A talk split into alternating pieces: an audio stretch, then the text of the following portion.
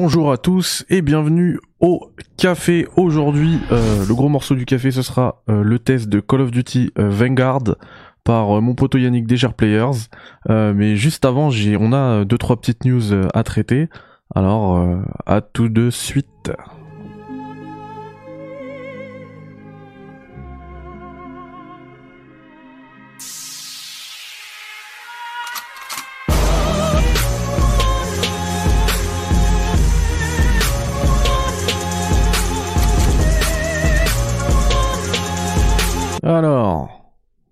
Nous sommes le euh, mardi 9 novembre, j'espère que tout le monde va bien. Euh, juste avant le test de Call of Duty Vanguard, j'imagine que si vous avez euh, cliqué sur la, la vignette, c'est pour ça que vous êtes là. On a quand même quelques petites news à traiter. La première, c'est l'apparition, apparemment au Japon, de la marque qui est Sonic Frontiers, qui a été déposée par Sega. je me remets à l'image, je vous montre également cette petite trouvaille faite euh, par ce, ce tweetos, là c'est en japonais, un Renka euh, Schedule.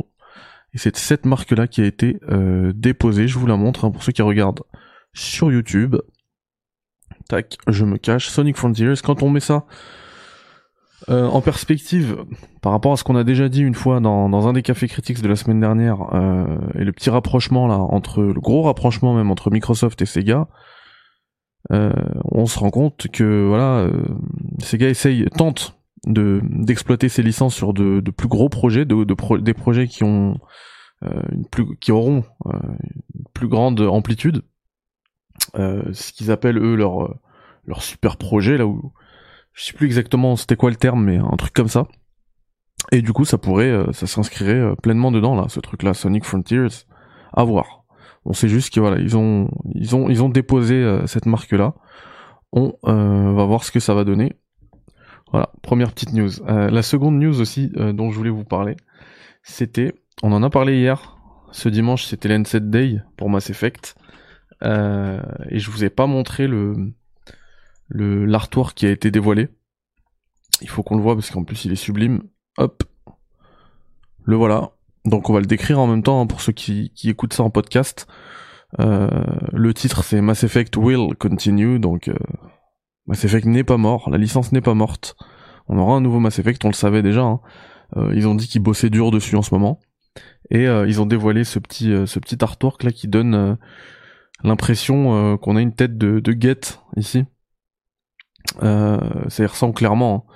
Et, et quand tu quand tu zoomes parce que tu peux télécharger l'artwork en excellente qualité euh, sur, euh, sur le site de BioWare. Euh, ce que j'ai fait, et je vais vous le montrer en excellente qualité. Tac, tac, tac. Je le retrouve. Il est là. Hop. Alors ça fera peut-être petit, mais on va zoomer dessus. Voilà. Tac, quand on zoome bien. Puisque là c'est en très bonne qualité. On peut voir que bien sûr c'est pas le c'est pas le Normandie, hein, c'est un, vaisseau qui s'appelle le SFX. Euh, on reconnaît ici, on sait que euh, dans le trailer qui avait été dévoilé, c'était Lyra, le docteur Lyra de Sony, donc ça pourrait être elle là. Et derrière, ça ressemblerait à un Krogan. Enfin, c'est très clairement un, Krogan et ça pourrait être, euh, ça pourrait être Rex. Et quand on va par ici, on a l'impression de voir un Get par ici, mais vraiment, la comment dire l'artwork en général, l'image globale que ça donne, c'est que c'est un get. Moi, ma théorie, c'est que ce serait pourquoi pas un, un relais, un mass relay, là, les relais cosmodésiques qui, qui se seraient écrasés. Et justement, ils auraient besoin de le, de le déterrer pour pouvoir euh, reconnecter un petit peu la galaxie. Voilà, c'est ma petite théorie. Je voulais vous le montrer parce que quand ça parle Mass Effect, euh, il faut toujours que, que je transmette l'information. Et puis voilà. Euh, et puis la troisième petite news, c'est même une grosse news, mais c'est vrai que moi je suis moins moins concerné par ça. Euh, c'est Horizon Forbidden West, parce que là on a eu euh, sur, vous savez, ils tiennent un blog où ils mettent toutes les news un peu de, développement du jeu. Et là on a eu le, le, Principal Machine Designer, donc celui qui qui qui, est en, en charge de designer toutes les machines, ou en tout cas de comment dire de gérer un peu toute l'équipe qui design les machines qui s'appelle Blake Politeski, euh, qui, a, qui a parlé un petit peu de la conception des machines. Et il y a aussi euh, celui, euh, le leader là au niveau artistique sur, sur les assets, Maxime Fleury, euh, qui détaille le travail considérable réalisé pour la conception de chaque machine et leur volonté d'intégrer ces créatures dans un monde authentique. Ils en parlent euh, en longueur dans le blog. C'est vraiment un, bon article à lire. Je vous le mettrai dans la description. C'est vrai que pour ma part, c'est pas un jeu que j'attends euh, plus que ça.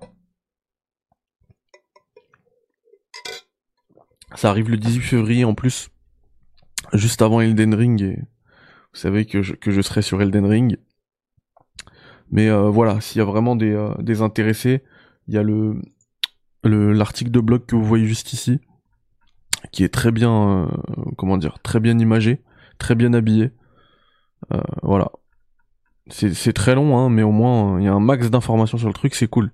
Ça permet un peu de suivre tout ce qui est fait euh, de la part des euh, développeurs pour synthétiser, hein, en gros, ce que vous retrouverez dedans. Et ça, c'est, je trouve ça vraiment cool. Ça me donnerait presque envie de le faire. Euh, c'est que les comportements pour les machines seront uniques. Chaque machine aura un comportement à elle-même, unique, dédié à elle-même. Euh, ils auront pas tous, euh, c'est pas tous, en gros, c'est pas tous euh, gérés de la même manière en termes d'IA. Ça, c'est c'est bien. les sons, ils seront beaucoup plus spécifiques pour chaque machine. Donc chaque machine émettra un son différent. Ça, c'est bien aussi. Après, ça peut être plus ou moins marqué, hein, plus ou moins similaire, mais mais au moins c'est des des sons qui sont toujours différents et variés. on peut changer également l'état de ces machines. On peut influer sur influencer leur état. Donc euh, ils peuvent être agressifs, défensifs, etc. Et on peut aussi euh, les suivre en mode furtif euh, pour qu'ils te ramènent vers, vers un lieu où il y a des ressources, etc. Donc voilà, il y aura beaucoup plus de d'interaction avec les machines. Et puis maintenant, je vais vous laisser avec mon pote Yannick pour le test de Call of Duty Vanguard. Et on se capte ben, dès demain pour, euh, pour un nouveau Café Critique qui traitera de l'actualité, sans filtre, comme ton café, comme d'hab. Je vous laisse entre de bonnes mains, je vous dis pas au revoir, on est toujours là, pour le, le gros là, là c'est le double espresso du, du café.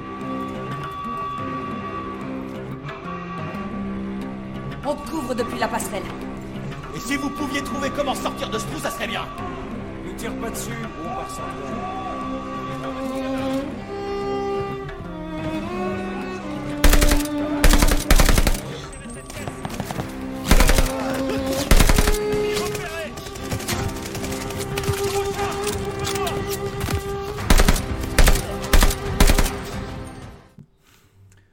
Bonjour à tous, bienvenue pour le test de Call of Duty Vanguard sorti le 5 novembre dernier sur PlayStation 4, PlayStation 5, Xbox One, Xbox Series et PC, un jeu développé par Sledgehammer Games et édité par Activision. Call of Duty Vanguard sort 4 ans après le dernier jeu de Sledgehammer Games, Call of Duty World War II, et euh, comme son prédécesseur, il euh, prend place lors de la Seconde Guerre mondiale, en tout cas pour la partie euh, campagne notamment.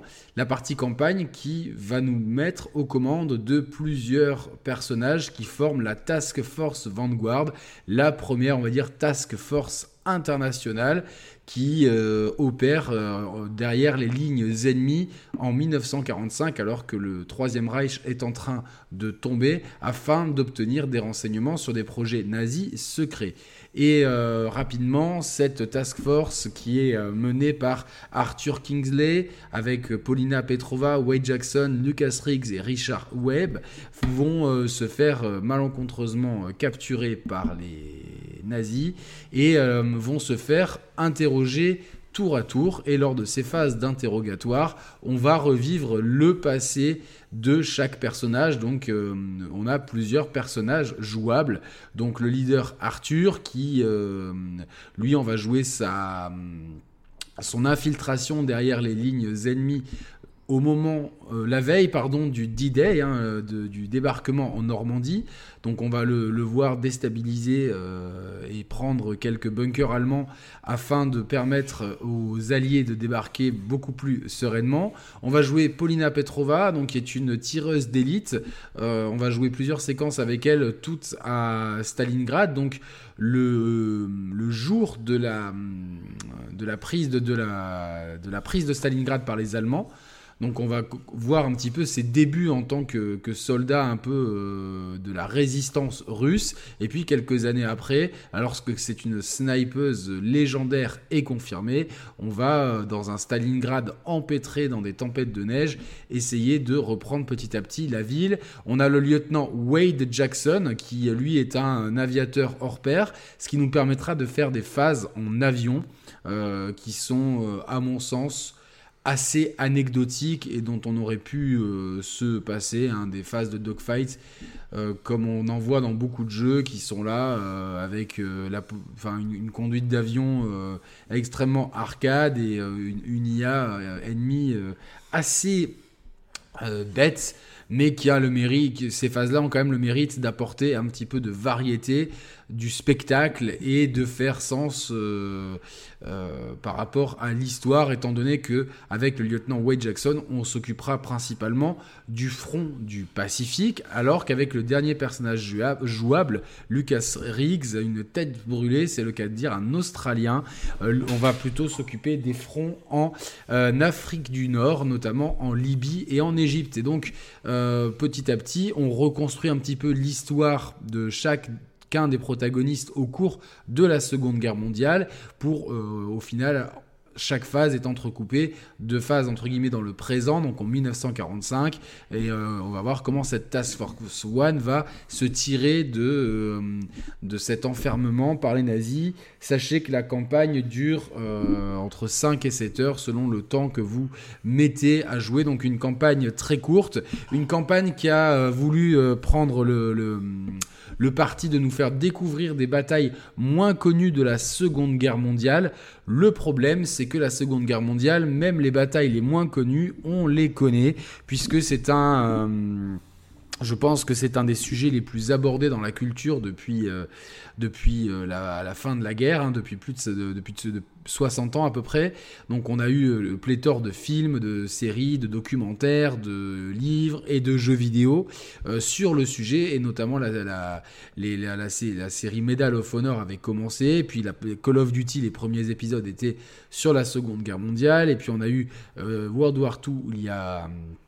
il y a 4 ans, on a eu aussi Battlefield, euh, euh, c'était Battlefield 5, je crois, sur la Seconde Guerre mondiale. Donc, euh, on, en a eu des, jeux sur la Seconde Guerre mondiale, et sans oublier les Sniper Elite, est-ce que vous voulez. Donc, c'est vraiment un vivier de jeux assez immense que l'on a avec un- une source d'inspiration inépuisable et force est de constater que malgré le parti pris assez sympathique de s'inspirer de personnages réels, hein, parce que tous les protagonistes de, de Call of Duty Vanguard, hein, toute la task force euh, dont Arthur Kingsley est le leader, ont existé. Alors ils ne se sont pas regroupés en task force et donc toute cette histoire de task force internationale euh, mêlant des Américains, des, euh, des Britanniques, euh, l'Empire britannique, donc des Anglais, des Australiens et des Russes, est quelque chose qui visiblement n'est pas correct d'un point de vue historique. Et il y a aussi évidemment des largesses qui sont prises avec le, le méchant entre guillemets et son projet, enfin le, le grand méchant du jeu et son projet. Donc voilà, c'était même si euh, il y a évidemment une grosse inspiration euh, de, ce méchant est largement inspiré de Müller, hein, des lieutenants de Adolf Hitler. En tout cas, euh, cette prise de liberté est assez intéressante d'un côté, mais exécutée un petit peu de façon maladroite, puisque si les batailles euh, ont vraiment existé, les protagonistes ont vraiment existé, euh, la, mise, la mise en scène de tout ça est un petit peu molle, et au final, on a du mal à déceler si on n'est pas connaisseur en histoire. Alors, est-ce que c'est important? C'est une question auquel euh, chacun pourra répondre. Mais on a du mal à déceler ce qui est correct d'un point de vue historique de ce qui est complètement inventé pour l'occasion. Donc, c'est un petit peu gênant pour ceux qui voudraient peut-être, peut-être pour les adolescents ou pour les jeunes adultes qui, qui, voudraient peut-être. Je sais que le jeu vidéo est un, est un moyen de se cultiver, qui voudraient peut-être se cultiver en, jouant à Call of Duty sur sur, euh, sur la Seconde Guerre mondiale, voilà, ça aurait été intéressant de peut-être mettre un, espèce de disclaimer, parce que là, au final, on a euh, une Seconde Guerre mondiale avec un effet what if. Euh, donc, et si, et si une task force avait existé, et si une task force était infiltrée dans Berlin avant sa chute, juste avant la, prise de Berlin par les soviétiques, et s'il y avait eu un projet de quatrième Reich, et si toutes les nations alliées à ce moment-là s'étaient euh, regroupés euh, pour faire une task force internationale pour mettre voilà, un sniper d'élite, un spécialiste d'explosifs, un pilote hors pair et un leader charismatique ensemble. donc voilà, c'est et si tout ça était arrivé, et si ces gens-là s'étaient fait capturer. Toutefois, toutes les phases d'interrogatoire et donc les phases de flashback de chaque personnage, donc chaque personnage, que ce soit Arthur, Paulina, Wade ou Lucas, ont inspiré de personnages réels et les batailles auxquelles ils ont participé et qui nous sont narrées euh, lors de la Seconde Guerre mondiale, la fameuse bataille de Stalingrad qui est une des batailles les plus euh, emblématiques de l'histoire euh, avec un grand H, donc une des batailles les plus meurtrières aussi et qui, a, qui était un vrai tournant dans la guerre, dans la Seconde Guerre mondiale. Cette bataille de Stalingrad, c'est peut-être même la bataille la plus emblématique enfin une des batailles les plus emblématiques de la Seconde Guerre mondiale et donc de l'histoire. Donc ça, ça a vraiment existé. Euh, les, fronts en Libye et en Égypte avec euh, une emphase mise sur les tanks ont vraiment existé. Petit bémol, j'aurais vraiment aimé qu'on puisse faire une phase en tank, euh, mais ce n'est pas le cas. le front du Pacifique a existé et évidemment qu'il il y a eu une première, juste avant le D-Day, le débarquement, il y a vraiment eu une, une salve d'infiltration derrière les lignes ennemies pour permettre de dégager un petit peu les côtes normandes et donc de faciliter l'invasion euh, des Alliés sur les côtes françaises et de commencer la libération de l'Europe. Voilà. Au final, on a euh, donc une histoire qui est, qui est qui est intéressante mais qui est courte. On aurait aimé que certains passages soient un petit peu développés. La petite nouveauté, c'est que chaque personnage jouable a un petit peu sa spécialité. Arthur euh, euh, et, Wade sont. Arthur est un joueur entre, guillemets un protagoniste normal. Paulina peut se faufiler dans, des petits espaces et donc chaque fois qu'on va prendre le contrôle de Paulina, le level design sera comme par magie truffé de petites cavités dans lesquelles elle pourra se faufiler, euh, même si ça donne lieu notamment à un boss fight assez intéressant. Wade va pouvoir lui avoir un espèce de sixième sens qui va pouvoir détecter les ennemis, donc une vision d'aigle. Donc un truc, ça c'est complètement, euh, il s'était ni fait ni à faire, mais euh, bon, euh, ils l'ont fait. Donc une espèce de vision d'elle avec un cooldown qui permet de, de tirer un peu automatiquement sur les ennemis repérés qui apparaissent en jaune et au ralenti. donc bon, c'est assez Qu'est-ce que ça fout là? Je pense qu'ils n'avaient pas d'inspiration et ils ont, ils ont foutu ça là.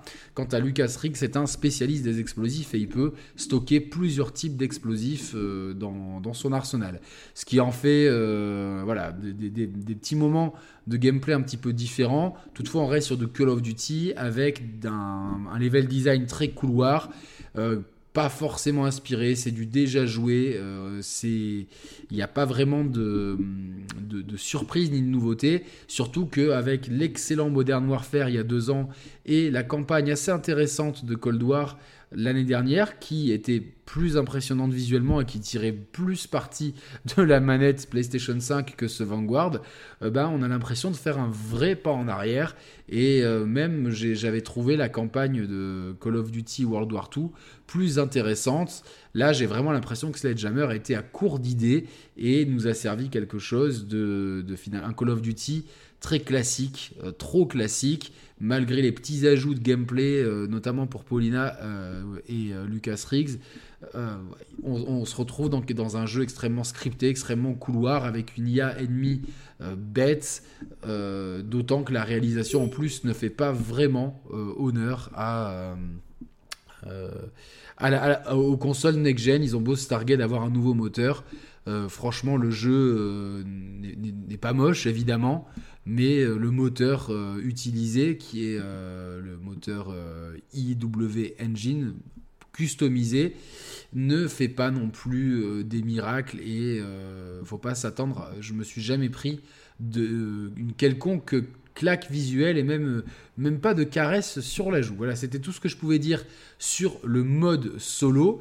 Euh, par rapport au mode zombie et au mode Warzone, le mode zombie va vraiment euh, se lancer. Il y, a, déjà un petit mode disponible et, les créateurs ont dit s'être un peu inspirés de Hades avec du loot aléatoire et des, et des portes de sortie un peu différentes. Mais pour l'instant, le mode zombie est encore entre guillemets dans une phase d'introduction et sera complètement lancé au mois de décembre au même titre que euh, Vanguard euh, dans Warzone, l'intégration d'une carte spécifique qui va mettre fin à la carte actuelle. Il y aura euh, un événement de prévu, je ne sais pas exactement quand, mais très prochainement pour pouvoir amener du sang neuf dans Warzone. Reste le multijoueur traditionnel, celui-là je l'ai pas mal saigné. Euh, le positif c'est qu'on a euh, une, euh, on a 16 maps multijoueurs et 4 maps pour le mode, le mode qui était introduit dans Modern Warfare et qui est un petit peu repris ici, le mode gunfight, si ça, s'appelait, où on a du 2v2 et du 3v3 euh, qui mélange un petit peu aussi un King of the Hill là-dedans. Donc c'est pas mal. On, avait pu tester ça notamment lors de la bêta cet été, mais personnellement, je suis je trouve que c'est un petit peu euh, anecdotique et c'est- sympa de proposer cette formule, mais c'est pas non plus la panacée. Je préfère personnellement, alors c'est je pense parce que j'y suis attaché au mode multi traditionnel de Call of Duty. Et là, on a quand même 16 maps, ce qui est extrêmement généreux pour un lancement. Le problème, c'est que ces 16 maps sont assez inégales. Il y en a certaines qui sont je trouve intéressantes, notamment cette carte dans un sous-marin euh, qui est tout en longueur et qui permet euh, aux snipers de- d'exprimer toute leur créativité. Après, on se retrouve avec des maps un petit peu euh, faciles, un petit peu oubliables, et je trouve que euh, malheureusement, il y a deux ans, on a eu un exceptionnel, à mon sens, Call of Duty Modern Warfare en multi. Black Ops a eu un lancement un peu compliqué, mais c'était bien relancé par la suite. hein. J'avais, j'ai, pas mal joué au cours de l'été notamment, et j'ai trouvé, tiens, qu'il y avait, je trouve que le, matchmaking et les maps qui avaient été ajoutées euh, sont étaient intéressantes. Là, c'est peut-être un petit peu trop tôt pour le dire, mais à première vue, bon, euh, on se retrouve. euh, Sledgehammer n'a jamais été connu pour euh, pour être euh, pour être euh, voilà. Pour moi, il y a une hiérarchie chez Activision, c'est Infinity Ward, Treyarch et Sledgehammer. Et Sledgehammer manque encore de euh, à mon, sens, de savoir-faire, même si je pense que les, fans de Call of Duty vont s'y retrouver. Après, moi, personnellement, les armes, et l'arsenal de la Seconde Guerre mondiale, je, ne m'inspire pas trop, et je trouve que, voilà, esthétiquement aussi, ces, ces maps sont un peu fades, et euh, bon, elles reprennent toujours cette structure très propre au Call of Duty, avec, on va dire, une structure euh, à trois couloirs, avec un couloir central, d'où est en général positionné le point B dans les modes euh, domination, et des couloirs à gauche et à droite, ou en haut ou en bas, pour, euh, pouvoir vraiment, je pense que toutes les cartes sont aussi pensées pour, le, mode domination en premier, et puis euh, s'adapte ensuite le match à mort par équipe, et tous les nouveaux modes de jeu qui sont à chaque fois introduits dans les Call of Duty, auxquels on joue 2-3 fois avant de laisser tomber. Là, il y a un espèce de, de- de mode, je sais plus exactement son nom, mais dans lequel on doit protéger un objectif qui se déplace sur la map. Donc ça, c'est pas mal, c'est pas mal intéressant, mais on est tellement, je pense que le gros des joueurs est tellement habitué, Call of c'est tellement marqué domination et MME que au final on revient toujours vers ça. Et euh, bon, bah, moi j'ai trouvé que là c'était un Call of Duty qui, pareil, n'avait pas la fraîcheur de Modern Warfare qui, à mon sens, euh, reste le meilleur épisode multi depuis euh, très longtemps. Mais après, ça c'est très personnel. Au final, Call of Duty Vanguard, c'est un Call of Duty très sage qui euh, propose une campagne courte avec des très bons moments, d'autres beaucoup moins, mais une campagne quand même trop sage qui n'apporte pas assez, surtout qui ne prend pas le, les, bonnes améliorations des précédentes campagnes sorties il y a deux ans et il y a un an, donc c'est un petit peu un petit peu regrettable. Et la Seconde Guerre mondiale, même si là il y a cet ajout de euh, de création de task force internationale qui est complètement euh, inventé, hein, qui n'est pas qui n'a pas de véracité historique. Ça, ça tourne quand même en rond et la Seconde Guerre mondiale, je pense que sans vouloir manquer de respect à ce conflit, on en a fait le tour, que ce soit dans les films, dans les séries ou dans les jeux vidéo. Je pense qu'il y a d'autres conflits qui mériteraient d'être euh, euh, mis en avant quitte à inventer des conflits, euh, de, faire quasiment de, de l'uchronie ou de l'anticipation. Euh, voilà, je pense que c'est beaucoup plus intéressant d'un point de vue scénaristique, d'un point de vue liberté créative, et euh, ça permettrait à la franchise de, sortir un petit peu de son carcan. Là, c'est sûr que cette structure solo de, aller d'un point à un point B, il y, a franchement, il y a des, y a des j'ai fait le test, hein. il, y a plein de, y a plein de zones où euh, vous pouvez ne même pas combattre, vous rushez au prochain checkpoint et puis euh, c'est gagné, entre guillemets. Dès que vous tuer, vous reviendrez à ce nouveau checkpoint. Donc voilà, un solo qui, euh, malgré quelques qualités, j'ai bien aimé notamment l'idée de s'inspirer de personnages qui ont vraiment existé, de l'idée de s'inspirer de batailles, enfin même de retranscrire des batailles peut-être moins connu mais qu'on connaît quand même, Stalingrad et les batailles du Pacifique et les batailles en Afrique du Nord. Enfin, les batailles en Afrique du Nord, on, on a fait, si vous avez fait Sniper Elite, vous les avez fait, etc. etc. Donc, bon, peut-être peut pas les batailles les plus emblématiques, mais quand même des batailles euh, connu, mais moins euh, peut-être moins joué en jeu vidéo. Ça, c'est un bon parti pris, mais ça reste beaucoup trop sage. Euh, quant au, multi, au multijoueur, bah, je trouve que Sledgehammer n'a pas la science de Treyarch ou de Infinity Ward là-dessus. Ça reste quand même vraiment kiffant. Vous prenez la manette, vous jouez, vous enchaînez les parties. Donc voilà, un Call of Duty. on comprend pourquoi la communication est un petit peu timide autour. Je pense qu'un Call of Duty, on va dire de transition, hein, c'est un, Call of Duty euh, qui, euh, on attend plutôt celui de l'an prochain qui devrait être développé par euh, Infinity Ward et qui devrait être la suite du Modern Warfare de 2019. Merci à tous d'avoir suivi ce test et on vous retrouve très bientôt sur les médias de Critics. Bonne journée à tous, au revoir.